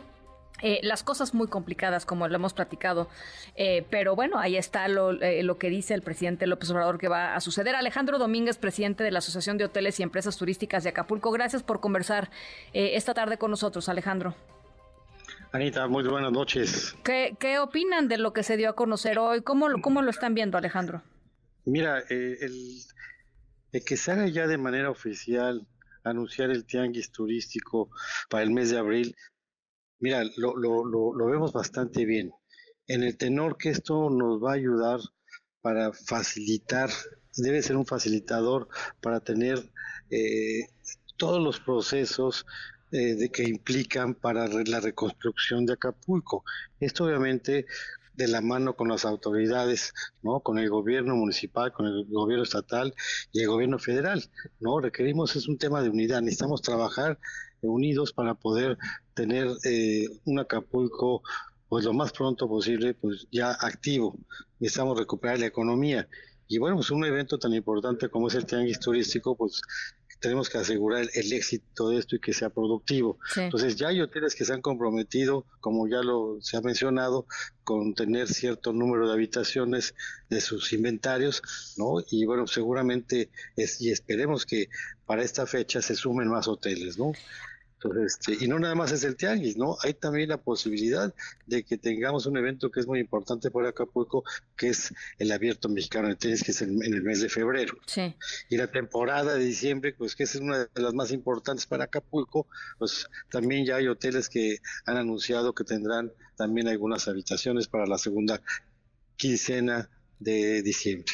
Eh, es evidentemente tiene que ser un esfuerzo pues entre capital privado y supongo capital público o, qué, condiciones digamos o qué estarían esperando ustedes por parte de, de los tres niveles de gobierno. Mira, en este momento primero necesitamos eh, el retiro de escombro y de basura a lo largo de las zonas turísticas. Eso es lo principal, eh, porque ya tenemos basura en algunas zonas que ya tiene 15 días, que ya cumplieron, este, precisamente estamos hoy cumpliendo 15, días después de este huracán. Entonces, este, y por supuesto contar con los servicios, ¿no? Y me refiero con el servicio eléctrico, con el, con el suministro de agua a través de la red municipal, la telefonía, la señal para poder tener una comunicación en línea y poder avanzar más rápido Quiero decir que se han hecho, que se han llevado, hay un avance importante. El sábado pasado iniciaron ya con el retiro de, escombro y de basura. Sin embargo, esto es una cantidad impresionante, ¿no? Que va a llevar tiempo. Este, y se está pidiendo también a todos los colegas hoteleros y que tienen sus eh, negocios que limpien también sus frentes, ¿no? Que nos ayuden. Esto es un tema de unidad. Y por otro lado, bueno, pues el servicio de suministro eléctrico, bueno, también se ha avanzado de manera importante cuando sabemos que después del huracán quedaron más de 12 mil eh, postes de, luz eh, derribados, ¿no? Entonces, este, ya hoy tenemos el suministro eléctrico en algunas zonas de Acapulco. No sé en qué porcentaje, pero sí podemos eh, constatar lo que ya hay luz en, en, algunas partes. Y también el suministro de agua de, a través de la red municipal también ya empieza a caer en algunas zonas de Acapulco. Em, pero necesitamos acelerar el paso. Si queremos tener un, un, tianguis exitoso, pues hay que, hay que acelerarlo porque pues no, no es fácil eh, la planeación de un evento eh, con estas situaciones. Eh, yo, este, de, este, evento, ¿no? Sí, sí. escuchaba hace, hace algunos días, eh, alguien, no, recuerdo en este momento quién, pero alguien nos decía que se necesitaba pues mucha más ayuda en términos de, pues literalmente levantar los escombros, escombros recoger la basura y, y, que no se estaba dando, digamos, como, como lo estaban esperando. el presidente insiste en que, en que todos los apoyos están ahí. Eh, y yo lo que escucho también de lo que nos dices es, pues sí hay apoyos, pero se necesita mucho más. Es, es, es, correcto. Necesitamos tener mayor número de, de, volteos, de retroexcavadoras para limpiar toda la ciudad.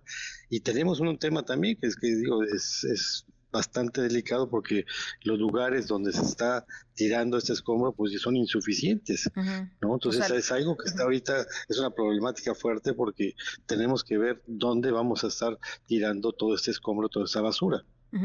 Ya está saturado. Sí. Bueno, y además supongo ah, con un impacto ambiental este potencialmente muy tremendo, ¿no? Así es. Eh, el tema de la seguridad, Alejandro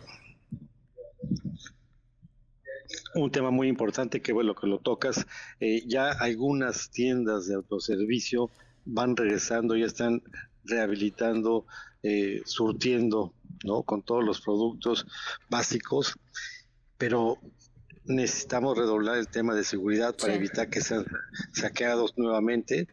Hasta ahorita no hemos tenido ya nuevas situaciones con, la situación que se vivió después del huracán, entonces sí necesitamos tener mayor vigilancia, tener seguridad, inteligencia en todo Acapulco y sobre todo en las zonas que todavía están oscuras, ¿no? Porque pues este pues estamos propensos a, los robos, a los asaltos, que se metan eh, a los edificios, a los hoteles y bueno, pues también hagan saqueos como se hizo después del huracán. ¿Tienen... Entonces sí tenemos que redoblar el tema de, seguridad, que es un tema muy importante. ¿Tienen ustedes la, em, la impresión o quizá eh, la preocupación de que eh, entrando pues los distintos partidos ya en, plena carrera electoral, eh, Acapulco se olvide, Alejandro?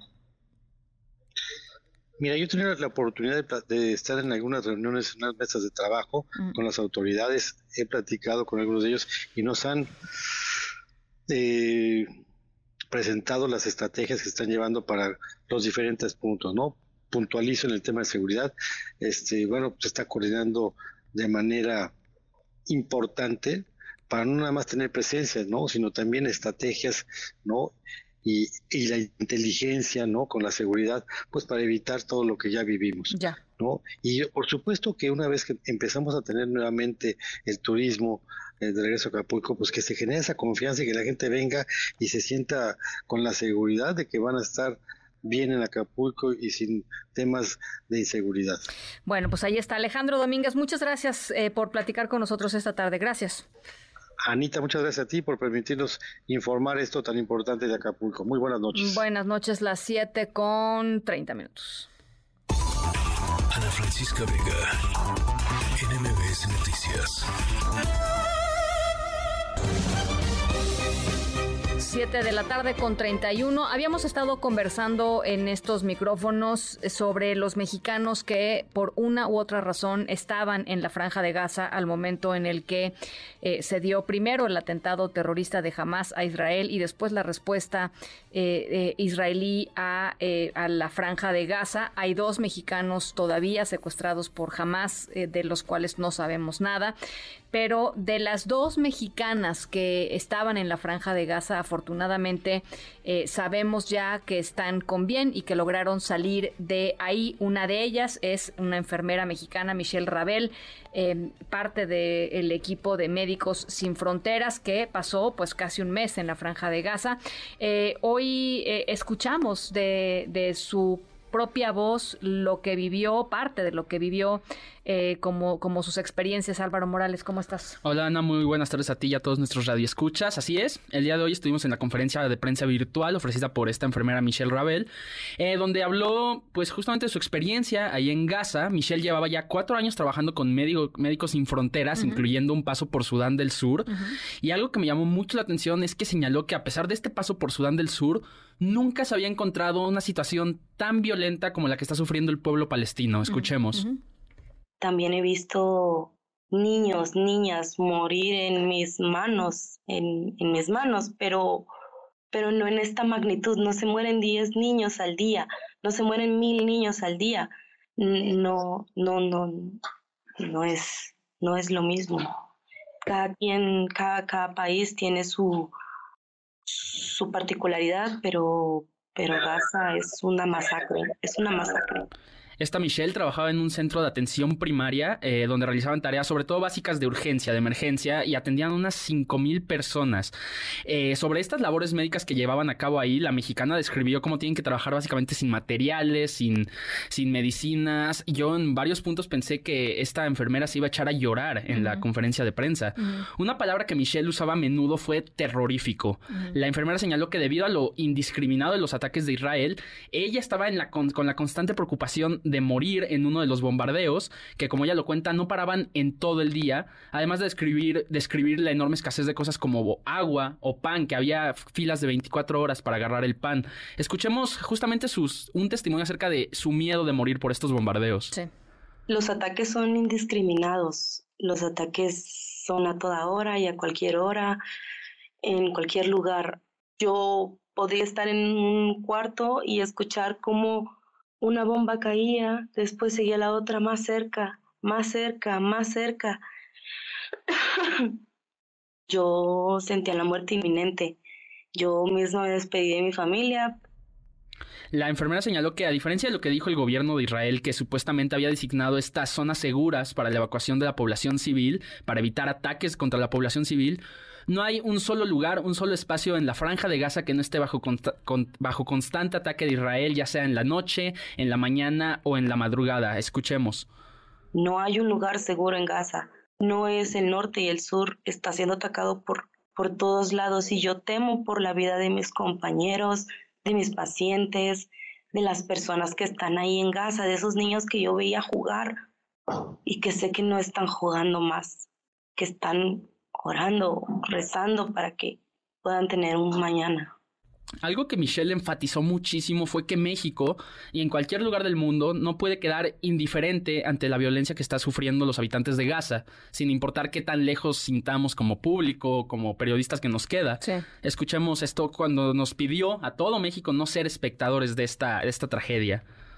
No podemos, no debemos ser espectadores, que no, yo entiendo que estamos en México, que es eh, un país que está al otro lado del mundo, pero que no debemos cerrar los ojos, que hay una masacre, un baño de sangre, que están asesinando a miles, que miles se han quedado sin hogar, que la ayuda humanitaria en, Gaza debe de, de, predominar, de, deben de permitir el libre acceso a los equipos, deben de respetar los hospitales, ambulancias, el personal sanitario. Esta Rabel concluyó, y esto es algo que me dejó completamente impresionado, diciendo que está aquí en México, va a pasar unas semanas con su familia, con su hija, va a recibir apoyo psicológico, pero que una vez que pase todo eso está completamente lista para regresar ya sea a Gaza o cualquier lugar donde el equipo de Médicos Sin Fronteras y la gente pues necesita una enfermera. Pues eso es, eh, eso es la vocación. Así es, así es, muy, impresionante. Muy interesante la, lo, que, lo que revela eh, pues la voz de esta, de esta mujer. Gracias Álvaro. Gracias Ana.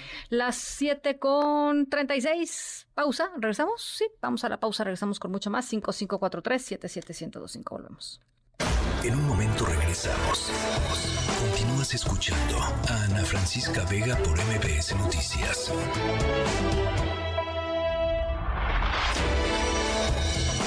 Ya estamos de regreso. Ana Francisca Vega en MBS Noticias. Corre cámara Cine, cine, series, series, stream, stream, con Arturo Magaña. Así es, amiguitos, estamos aquí con el pequeño Javi, quien jura haber visto una monja maldita. ¿Aquí dónde se te apareció? ¿Dónde? Señalo.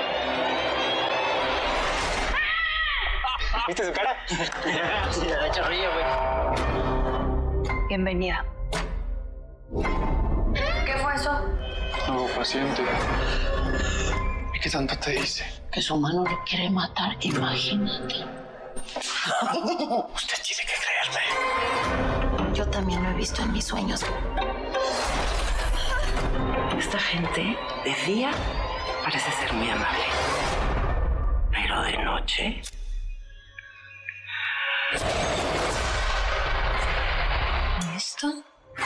Somos investigadores de lo paranormal. El alma se queda cerca del cuerpo un tiempo antes de irse. No se ha ido. ¿Qué chingados fue eso? Debemos agradecer. Señor, tú tomaste algo de mí y ahora yo hago lo mismo contigo. Le dije que si no se detenía habría consecuencias irreversibles. ¿Qué escuchamos? Perdón, perdón Ana por, por andarte trayendo cosas de terror ya, que vi, yo sé que no te gustan, pero es que esto está padre. Ah, no, bueno, vamos a definir padre, eh, Arturo Magaña. Creo que, bueno, buenas noches a todos y a todas. Creo que significa mucho porque yo siempre que había hablado o, estudiado o seguido al cine mexicano, en algún momento de la historia se habló de La Hora Marcada, un proyecto de, de Televisa de finales de los años 80 que, como alguna vez me dijo Guillermo del Toro, fue creado y comandado por Carmen Armendáriz, o sea, la santa patrona del cine mexicano, porque gracias a este, a este mm, trabajo, a esta serie, pues hoy por hoy tenemos a las figuras que representan a México en el mundo. De ahí salió Guillermo del Toro, de ahí salió Alfonso Cuarón, ahí dirigió Emanuel Lubezki las únicas cosas que él dirigió antes de ser cinefotógrafo. Cierto. Entonces, eh, para mí siempre fue como algo muy, muy enigmático, que eh, eh, ejemplificaba mucho el, el talento del cine mexicano que no siempre está en los sets, sino, pero que ahí está. Sí. O sea, fue una ventana muy importante, ¿no? Muy importante, la única en ese momento de muy gran experimental, ¿no? Muy Sí, como con, con, una apuesta ahí muy... Exactamente, sí, la única en ese momento donde el cine no se hacía, eh, pero la gente estaba ahí. Y hoy por hoy, eh, después de pues casi 30 años, vuelve esta, esta mujer de negro ahora eh, con una nueva camada de grandes cineastas, ya en una situación diferente al cine, en el cine mexicano, sí con crisis porque cine mexicano y crisis siempre están pegados, siempre van ligados, pero ahora con nueve... sí, yo sé, sí, yo, yo sé, yo sé, pero ahora con nueve episodios que nos demuestran una vez más el talento que tiene México para hacer historias de terror, para hacer historias de suspenso, para dirigirlas, para escribirlas, para crear efectos visuales, especiales, sonoros, todo. Y, darnos historias que nos van a tener ahí muy, muy atrapados. Y ahora que, ya llegó a VIX estos nueve episodios de la, hora, de la nueva hora marcada, hablé con una de las directoras que forman parte de este grupo de cineastas. Ella se llama Gigi Saúl Guerrero, una cineasta y actriz mexicana que desde siempre, desde el cine de género, este cine que engloba todo lo fantástico, la ciencia ficción, el terror, etcétera, ha logrado brillar en grandes sagas de horror como México Bárbaro, como La Purga, como VHS, que pronto va a estrenar y ahora en, la hora marcada. Platiqué con ella y esto me dijo. Venga. Que no todo es lo mismo de narcos, ¿no? Las mismas historias que vemos a cada rato. Y si no es por el género, probablemente no, pues no podríamos tomar tantos temas sociales, tantos temas importantes. Creo que el género en general hace eso. Y en la hora marcada, compartir esta temporada con directores tan increíbles, creo que pues sí se siente que todos somos amigos. Y de los nueve episodios, todos los episodios, temas fuertes, temas que todos entendemos. Y eso está increíble porque creo que el género de hoy no le tiene miedo a darle impacto a la gente a poder hablar fuertemente de algún tema en específico para empezar pues conversaciones, digamos. Y pues sí, tienes razón. La hora marcada empezó todas las carreras de grandes, grandes directores, sin saber dónde vamos a estar los nueve nuevos directores de la temporada en cinco años. A ver si ya estamos ganando Óscares como del toro. Pero ya verá, ahí vemos.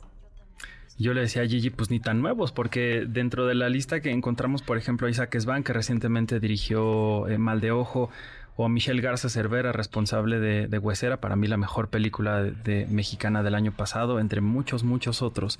Y, te digo, sí, hoy llega la hora marcada una vez más a una situación muy diferente, pero que sí nos deja eh, algo muy, muy interesante y que, como bien lo dice Gigi, aquí hay historias que se atreven a contar cosas muy fuertes, cosas que en otro contexto, en otro sentido, pues sería complicado, doloroso de ver, pero que aquí sí se atreven a hacerlo de una forma diferente. Ella dirige un capítulo que se llama La Visita y que habla em, de una eh, historia de un grupo de, monjas en un convento y esto fue lo que me dijo de lo que ella dirigió. Queríamos el reto de hacer un religious horror que yo nunca he hecho, yo nunca he hecho, yo sí le tengo miedo a eso. Entonces este, dije, pues esto sí le va a molestar a mi mamá. Y nos gustó mucho la idea, ¿cómo sería un convento controlada de puras monjas, de puras mujeres? Pero las mujeres son las malas y entre ellas hacen cosas muy siniestras, hacen pecados espantosos con el tema también de mujeres desaparecidas y vender mujeres. Entonces quisimos hacer ese pequeño twist y grabar en el gran convento de Desierto Los Leones pues ahí lo tienen la hora marcada. Ya está en VIX con estos nueve episodios nuevos. Los viejitos están en YouTube. Eh, afortunadamente ahí pueden encontrar mucho, mucho del gran talento de, México. Pueden incluso encontrar ahí a Guillermo del Toro este, maquillado, haciendo cosas. Una cosa muy, muy, muy padre que a mí me emocionó mucho cuando supe que, ah, qué buena onda. estaba de vuelta. Sí. Qué buena onda verlo. O sea, no te, no te garantizo que lo voy a ver. pero, este, pero me da mucho gusto para la gente que es muy fan de ese, de ese tipo de, cine o de arte, digamos, este, visual, eh, pues que esté ahí eh, para, para todos ellos. ¿Traes algo más? Traigo varias cosas y, y podemos pasar a, justo a una historia que creo que, que sí te va a gustar mucho porque creo que en los tiempos en los que vivimos nos deja un poquito de luz, de esperanza, porque creo que siempre lo que sucede en el pasado siempre repercute en el, en el presente y, hay historias que nos lo demuestran y una de ellas es La luz que no puedes ver. Es una serie eh, que llega a Netflix que está basada en la novela homónima ganadora del, del premio Pulitzer que justamente nos presenta la historia de una chica llamada Marie Laure, una, una joven francesa ciega, que eh, junto con su padre que huyen de, París, del París ocupado por los alemanes en la Segunda Guerra Mundial. Platiqué con el creador de esta serie, con Sean Levy, que es un hombre que usualmente siempre lo habíamos visto relacionado a, historias de, de, comedia como Más barato por docena o Recién casados, La Pantera Rosa, etcétera, etcétera. Pero ahora se avienta a hacer algo muy diferente y le pregunté justamente cómo se sentía de, de hacer algo diferente y esto fue lo que nos dijo. Échale. Bueno, primero que nada, gracias por resumir el espíritu de la serie mucho mejor de lo que nosotros podremos hacerlo. Lo acabas de decir en dos oraciones y a nosotros nos tomaría diez, así que gracias por eso. Es cierto, este proyecto es diferente, y ese era el punto. He tenido suerte de tener éxito en otros géneros, pero como audiencia me encanta ver todo tipo de historias. Y así como cineasta, quería contar otro tipo de historias. Y cuando leí este libro y tuve la suerte suficiente para obtener los derechos de la historia, y luego fui más afortunado de que este hombre adaptara la novela, pensé, esta es una oportunidad única para hacer algo diferente. Espero ser fiel a mis valores de humanismo, esperanza y positivismo, pero es un género muy diferente a lo que he hecho siempre y lo encontré extremadamente satisfactorio. Esta serie está escrita por, por Stephen Knight, el responsable del guion de Peaky Blinders. Él adaptó esta, esta gran novela ganadora del premio Pulitzer. Y con él hablé justamente de esto, de lo que puede uno aprender en el presente, de lo que ha ocurrido en el pasado, que a veces pues, pareciera que es la misma historia. ¿no? Y esto nos dijo. Para mí es evidente que la historia se repite, pero creo que tenemos que dar el siguiente paso. Y creo que lo que hace el libro y lo que espero que haga la serie también es tomar personajes que son capaces de superar la tormenta de la historia, que son capaces de refugiarse, encontrarse a sí misma y luego declarar la paz entre ellos. Y si los individuos pueden encontrar esa manera de declarar la paz, entonces eso puede terminar con suerte el ciclo interminable de, mm, ya sabes, invasión de guerra y como lo dices muy claramente al principio, esta historia da un destello de luz en la oscuridad. Eso es lo que esperamos.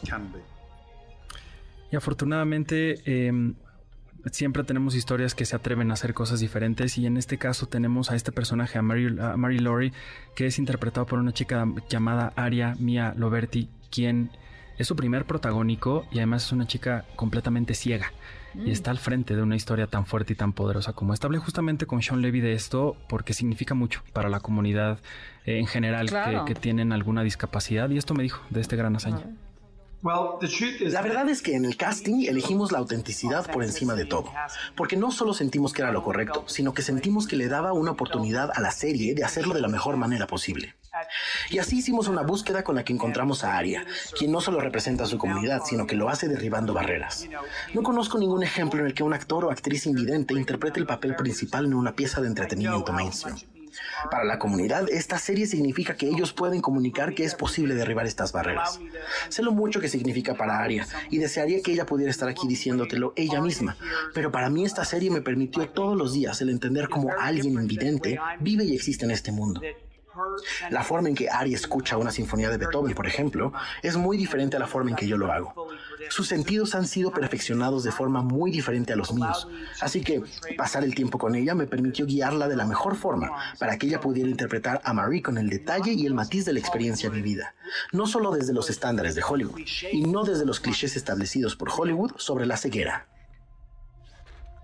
Pues ahí lo tienes, Ana. Pues qué bien. Sí, sí, la luz. Hay que verla. Sí, la luz del mundo que no puedes ver está ya disponible en Netflix y estoy seguro que, que les va que les va a encantar. La luz del mundo que no puedes ver. La luz del mundo que no puedes ver. Es, es, es perfecta para el fin de semana. Sí, sí, sí, sí. Y bueno, pues ya, ya nos tenemos que ir, pero rápido les digo de un ciclo que se llama Acuérdate de Acapulco, que está en la Cineteca Nacional de las ah, Artes. Eh, ahorita están dos películas, Semana Santa de Alejandra Márquez Abela y Tiempo Compartido de Sebastián Hoffman. La entrada es gratuita, solamente lleven algún víver, alguna... Eh, algo que se necesiten en sí, Sí, sí, una despensa y así van a poder entrar a ver una película y ver Acapulco en su esplendor, como ha sido siempre un gran aliado del cine mexicano. Qué bonito. Bueno, pues ahí está. Eh, ¿En dónde está la Cineteca? En la Cineteca Nacional de las Artes, que es la nueva sede ahí en el Centro Nacional de las Artes. Buenísimo, gracias Arturo. A Tiana, buenas Las noches. 7 con 52. Ana Francisca Vega, NMBS Noticias. Sí, 1, 2, 1, 2. Atención, les habla la policía.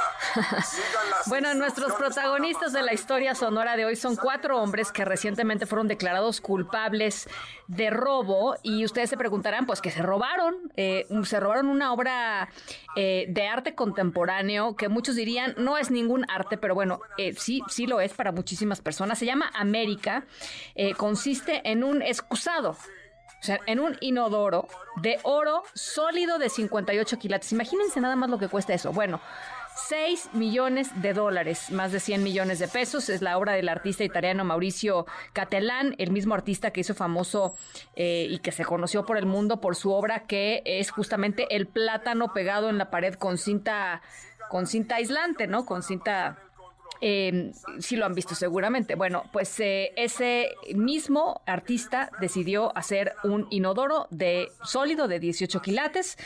Eh, los cuatro ladrones se lo robaron en el 2019, dos días después de comenzar a ser exhibido en el Palacio de Blenheim, es, eh, en, cerca de Oxford, allá en, el Reino Unido, el lugar de nacimiento de, de hecho de Sir Winston Churchill.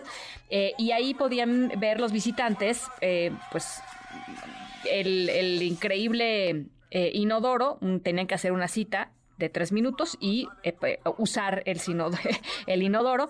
Eh, a pesar del arresto de los ladrones, la policía de Inglaterra dijo que es muy poco probable que lleguen a recuperar el inodoro. No estaba con ellos ya. Eh, probablemente fue derretido y convertido, pues sí, en lingotes de oro hace mucho, mucho tiempo. para todos aquellos que les signifique algo este tipo de arte. Bueno, pues ahí está importante la noticia, ¿eh? porque sí, sí dio la vuelta al mundo la noticia de que finalmente habían sido em, agarrados estos individuos eh, después de haber robado este, este eh, excusado de 6 millones de dólares. Y esa es la historia sonora de hoy. Y nos vamos, gracias, los dejo con mi querido José Razabala y todo su equipo de autos y más. Eh, nos vemos mañana 6 de la tarde en punto.